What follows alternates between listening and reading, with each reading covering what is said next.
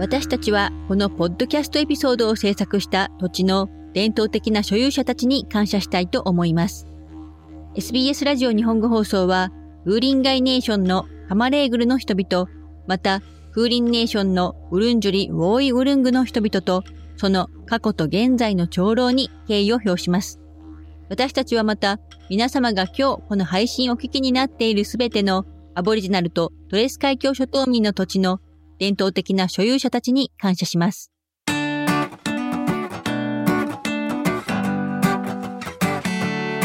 こんにちは。第3回目のオーストラリアエクスプレインドです。今回はオーストラリアのフードについてです。オーストラリアの食べ物、スイーツについてなど、オーストラリアで活躍する日本人シェフにもお話を聞き、このエピソードをお送りします。まず皆さん、オーストラリアと聞いて思い浮かぶのは何でしょうか？パーティーでバーベキューをする光景、もしかすると太陽の下、ビーチでフィッシュチップスを食べる光景かもしれません。オーストラリア人はいろいろな機会においてバーベキューをします。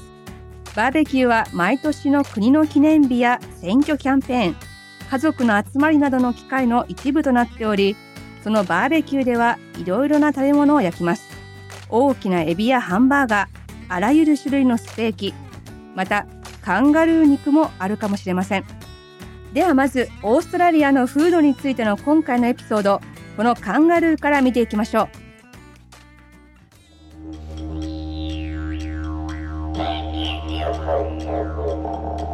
カンガルーはオーストラリアの国のシンボルであり、過度の捕獲をしないよう保護されているので、最も一般的な食肉というわけではありません。また、こんなに可愛い動物を食べるということを未だに少し奇妙に感じる人もいます。では、このカンガルーを食べるという考えはどこから来たのでしょうか？カンガルーを捕獲し食べるということは、オーストラリアの先住民により何世代にもわたって行われてきました。これはブッシュタッカーとしてです。ブッシュタッカーとは、先住民やトレス海峡諸島民により食されてきた食べ物のことを指す言葉で、全国各地で人里離れた未開拓の土地で捕獲され集められた食べ物です。ヨーロッパ人はオーストラリアに来た時、カンガルー肉を好まず、カンガルー肉の食品としての販売が最初に合法化されたのは、1980年の南オーストラリアでした。そして他の州がそれに続くこととなったのは1993年でした。また厳密な意味でのカンガルーの畜産といったものはありませんが、カンガルーの数は次第に増加しており、これに対応してオーストラリア政府は免許保有者がカンガルーを撃つことを許可しています。一方で商業目的として捕獲できるのは国内の48種のカンガルーのうち5種のみという厳しいルールがあります。では、ここで有名シェフにお話を聞いてみましょう。ミシュランスターシェフのよ田正彦さんです。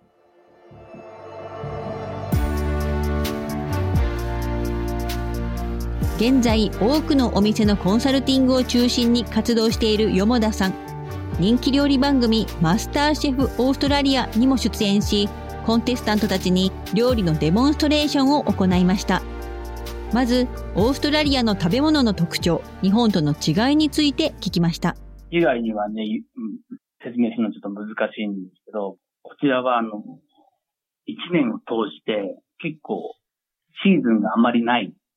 ので、いつもあの同じ食材が手に入りやすいっていうのはありますね。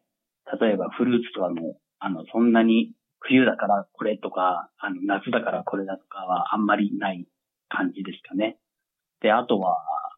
日本で野菜が嫌いだった人が、こちらで来て、あの、野菜が美味しいっていう方もいますね。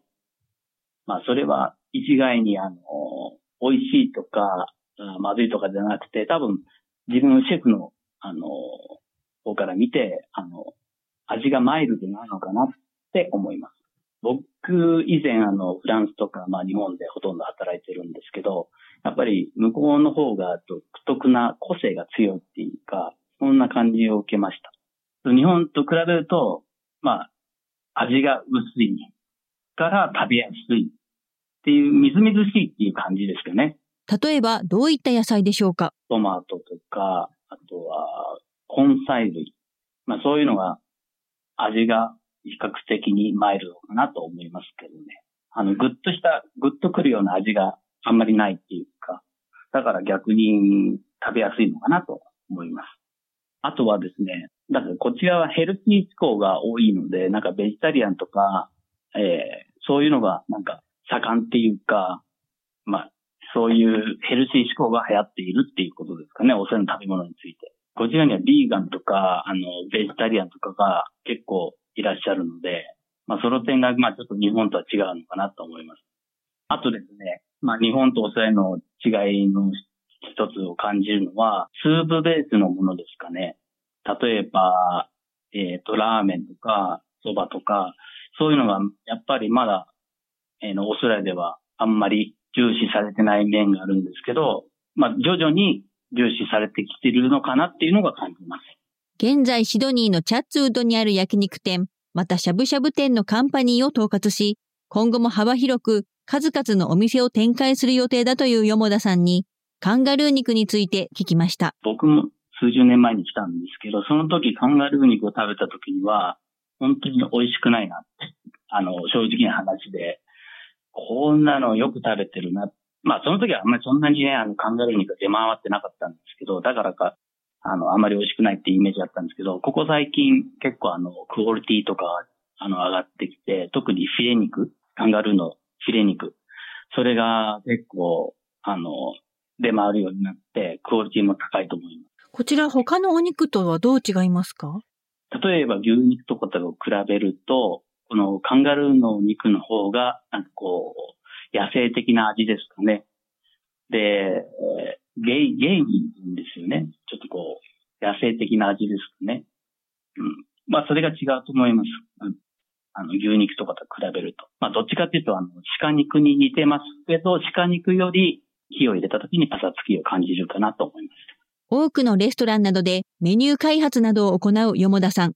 よもださんに、オーストラリアの代表的な食べ物というと何だと思うか聞きました。やはりこれはもうフィッシュチップスじゃないですかね。揚げ物。えっ、と、チップスと、まあ、その、魚のビアバターで、ビアバターって、あの、まあ、衣がつ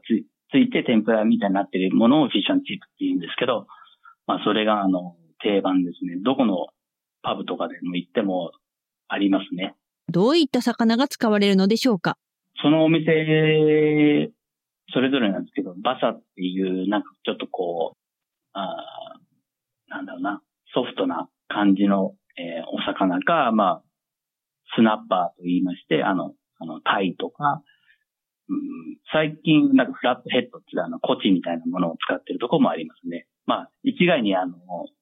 その魚じゃないといけないっていうんじゃないんですけど、基本的に魚を天ぷらにしてあるっていう食べ物ですね。ぜひともね、試していただけたらなと思います。まあ、それぞれね、どこのレストランでもまあ味は違うので、美味しいフィッシュチップス探りみたいにしてもいいんじゃないですかね。フィッシュチップスは日本人にも好まれるでしょうか？好きだと思います。まあ、天ぷらなのでね。はい。まあ、それと、ビールとかね、合わせてもらったら最高だと思います。天気のいい日にビーチに行って、あのね、フィッシュチップスも食べながらビールを飲んでもらえば最高だと思います。次に、よもださんにオーストラリアの料理の特徴について聞きました。まあ僕が理解してる中でやっぱコンテンポラリー、あの創造性豊かな料理が多いのかなと思います。まあ、例えばフレンチとか日本料理とかありますけど、もうそれにとらわれない、あの、料理が特徴だと思います。まあそれオーストラリアン求人に、求人にって言うんですけど、自分の表現で作る料理っていうことですかね。それがちょっと違うのかなと思います。日本だったら結構、こう、フレンチはこう、えっ、ー、と、ジャパニーズはこうとかあるんですけど、オーストラリアではいろんな国の料理のミックスの料理が結構あるかなと思いました。このコンテンポラリー料理は日本人から好まれそうでしょうか？ジャンルを例えばフレンチとかで、あの、決めないで、あの、料理という形で食べていただければ、まあ、こういう料理もありなのかなと思います。だから、すごい面白いと思います。いろんな表現が出ていて。最後に、よもださんが、オーストラリアではこれが美味しいと思う食べ物を聞きました。一番僕はお勧めするのは、オーシャントラウトっていう、ああの、まあ、サーモンですけどね。これはね、すごい美味しいと思います。僕、日本で食べるより、こっちで食べた方が、本当に美味しいと思います。お話を聞いたのは、よもだまさひこさんでした。では、皆さん、ミシュランスターシェフのお話を聞かれて、オーストラリアのフードについて一層興味が湧いてきましたか？他にもたくさんオーストラリアで有名な食べ物があります。ソーセージ料理やミートパイなども有名で、スポーツイベントやパーティーなどにはよく登場するオーストラリアでとても人気のある食べ物です。ではここで心の準備はいいですか？新しい食べ物にトライしたいアドベンチャラスな方へのスペシャルギフトをご紹介します。ウィチェッティグラブという名前の遠隔の砂漠地域で有名なオーストラリア固有の芋虫、幼虫がいます。このウィチェッティグラブはもともと南オーストラリアのセントラルデザートに住むアジュナ・マテナの人々によりウィジュリと呼ばれていました。栄養が豊富で何千年もの間先住民の人々の定番の食べ物となっています。しかしヨーロッパ人がオーストラリアに来た時、このウェチェティグラブを自分たちの食事に加えず、植民地内においてウェチェティグラブはあまり人気のないものでした。時が経つにつれ、オーストラリア人の間で人気が高まり始め、より多くの人がこの料理の価値を知るようになりました。ウィチェティグラブは全国各地のレストランがメニューに取り入れ始めています。調理師のおすすめの調理法は焼くことで少し鶏肉とエビを合わせたような味になるそうです。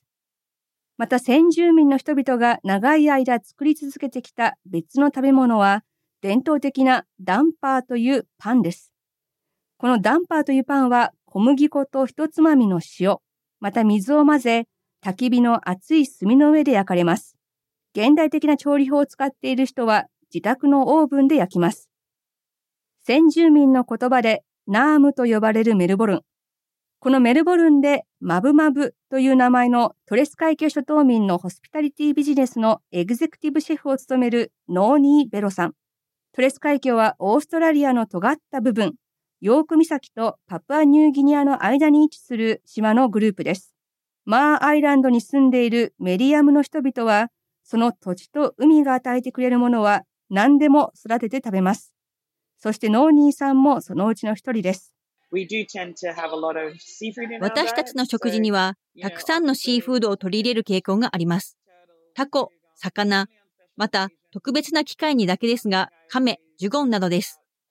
私たちは金銭的には裕福ではなかったかもしれませんが、常に食べるものはあったので、空腹になることが一切なかったということが、トレス海峡出身としていつもとても好きなことです。果物を食べたり、何か捕まえてビーチでそれをローストしたりと、昼食のために家に帰らなくても良いということは、大人へと成長していくときに最高のことだと思います。ノーニーさんでした。イノシシとヤムイモもまたトレス海峡で食べられる一般的な食品です。ジュゴンやカメなどの動物はコミュニティ全体が集まる結婚式やお葬式などの大きなイベントのみで食べられます。また持続可能なライフスタイルの一環として、それらの動物のすべての部分が利用されます。ジュゴンは豚肉を食べているようなものです。とても分厚い脂身があり、基本的に豚肉のように見え、切るとほとんどポークチョップのようです。白い肉がついています。亀は赤肉です。私たちは島でそれを赤肉の種類として食べます。ノーニーさんでした。そして多くの食べ物がカップマリと呼ばれる地下のオーブンで調理されます。お肉といった食べ物が石の上に置かれ、それが層の一番下となり、ダンパーといったパンが一番上になります。また、オーストラリア本土にあるノーニーさんのレストランでは、エミューやカンガルーなどといった多くのネイティブのお肉を提供しています。エミューは非常に強い野生的な肉の風味です。カンガルーはエミューと比べると柔らかく、ジューシーな肉です。ノーニーさんでした。それでは、ここからはスナック、デザートタイムへと移りましょう。ラミントンケーキ、パブロバ、アンザックビスケットはもうトライされましたか？これらオーストラリアのスイーツなどに関してシェフにお話を聞きます。現在シドニーでパティシエールをしながら料理のプロフェッショナルを育成する料理専門学校ル・コルドン・ブルーの成果部門で講師を務める永田真由美さんです。日本、フランス、シンガポールでもパティシエールをしてきた永田さんはオーストラリアのスイーツの特徴についてシンプルで素朴だと語ります。すごいシンプルなあのスイーツが多いかなと思います。あんまり凝ったもの、最近はフレンチ菓子とかもちょっと出てきましたけど、もともとあるものはみんな、あの、シンプルでラスティックなものが好きみたいですね。日本と比べたら、まあ甘さ的とかにはすごい甘い感じがしますね。あと、繊細な感じはしません。なんか、もう大雑把で、ドンっていう、あの、ちょっと大きくて、ドンとしたケーキがよく出てきますね。永田さんは数年前にお店を立ち上げ、スイーツ関連のお店の新商品の開発などのコンサルタント業も営んでいます。オーストラリアのケーキとして代表的なものというと、永田さんがまず頭に思い浮かべるのはどのケーキでしょうか？ラミントンっていうケーキがありまして、それは、あの、四角いふわふわのスポンジケーキにチョコレートとココナッツがコーティングされてるんですね。まあ、それを大体思い浮かべますかね。オーストラリアを代表するお菓子の一つ、ラミントン。このラミントンは、アフタヌーンティーやコーヒーなどと一緒に食べられる、常に人気のあるお菓子です。このラミントンは、1世紀以上前に作られました。そして、永田さんによりますと、このラミントンという名前はいろいろな説がありますが、おそらくラミントン教、もしくはその妻にちなんで付けられたということです。永田さんは、このラミントン教に仕えていた人がスポンジケーキをチョコレートに落とした説を語ります。使えていた人が誤ってスポンジを溶けたチョコレートの上に落としてしまったっていう説がありますね。それでチョコレートまみれでサービスしにくいので手を汚さないためにココナッツをつけてあの食べることを提案したっていうのが面白い話の中でありますね。スーパーマーケットとかでも買えるケーキなんですけど、まあみんな好きなんですけど私が初めて食べた感覚としては、あれ、すごいドライだなと思ったんですよ。まあ、中にいちごジャムとかクリームが入ってるのは最近出てきたんですけど、もともと何も入ってなくって、チョコレートとココナッツっていうだけだったんですね。まあ最近ではいろんな味のラミントンも楽しめるようになってきましたね。そして次に、オーストラリアで大人気のデザートの一つとして、パブロバケーキがあります。夏にバーベキューをする際に、新鮮なフルーツをたくさん上に乗せたものが出されたり、またクリスマスのランチで出されることもよくあります。1920年代にオーストラリアまたニュージーランドを訪れたロシアのバレリーナ、アンナ・パブロバに敬意を表して作られたのが起源とされているようです。しかし、発祥地については、それぞれの国が主張し続けているようです。いろいろなまた話がありまして、これも、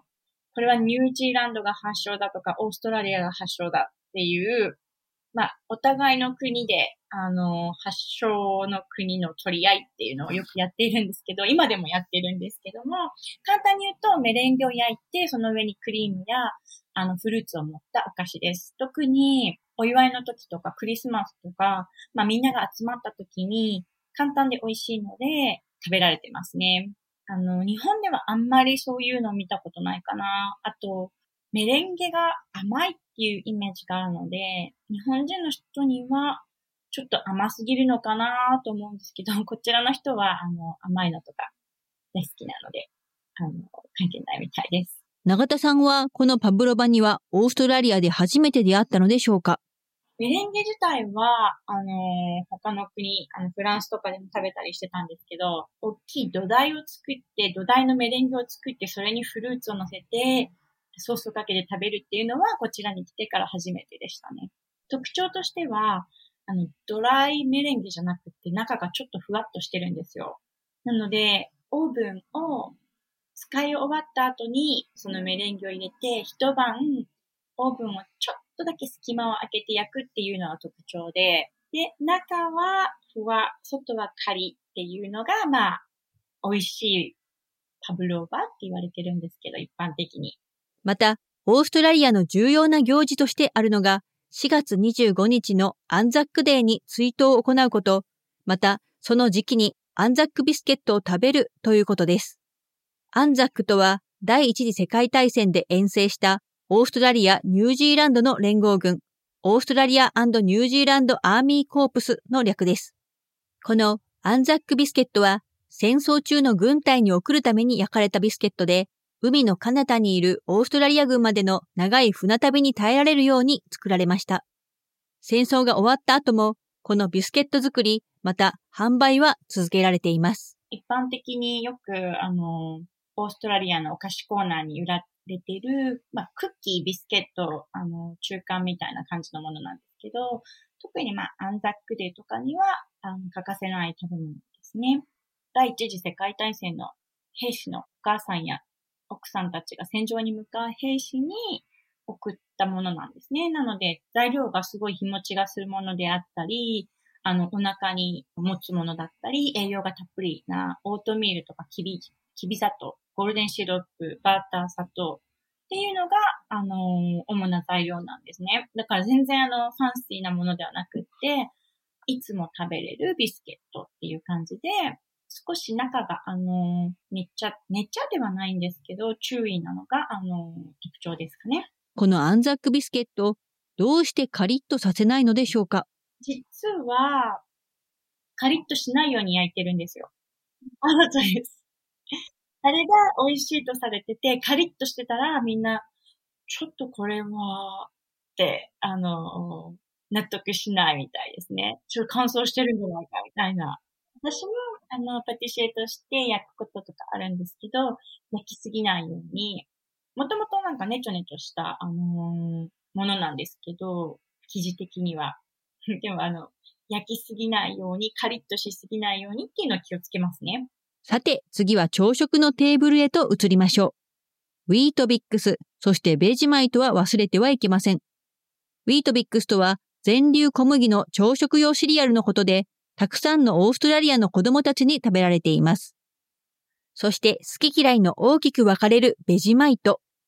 現在90歳を超えるベジマイトですが、黒く塩辛いペーストで、オーストラリアのパントリーにある最も一般的なアイテムの一つとして定着しています。このベジマイトは朝食のトーストに塗って食べられたり、またクラッカーやチーズサンドイッチに塗って食べられたりします。永田さんにベジマイトの味について聞きました。味としては、日本人として、まあ、納豆を食べれる外国の方ってあまりいないと思うんですけど、まあ、それに近いものがあるなっていう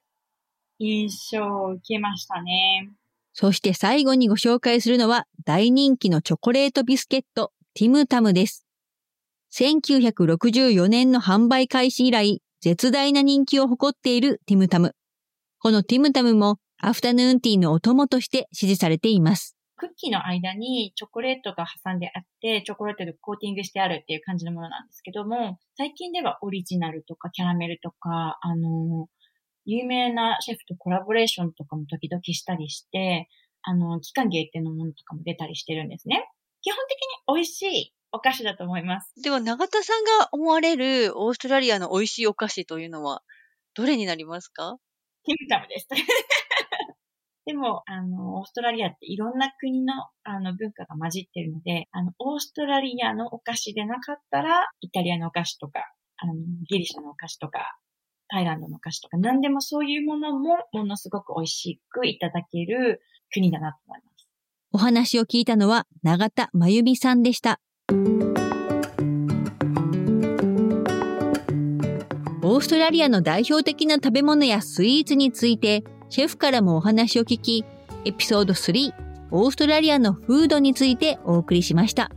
このポッドキャストをお聞きの皆さんも、ぜひオーストラリアでいろいろな食べ物に挑戦してみられてはいかがでしょうか。お送りしましたのは Australia Explained でした。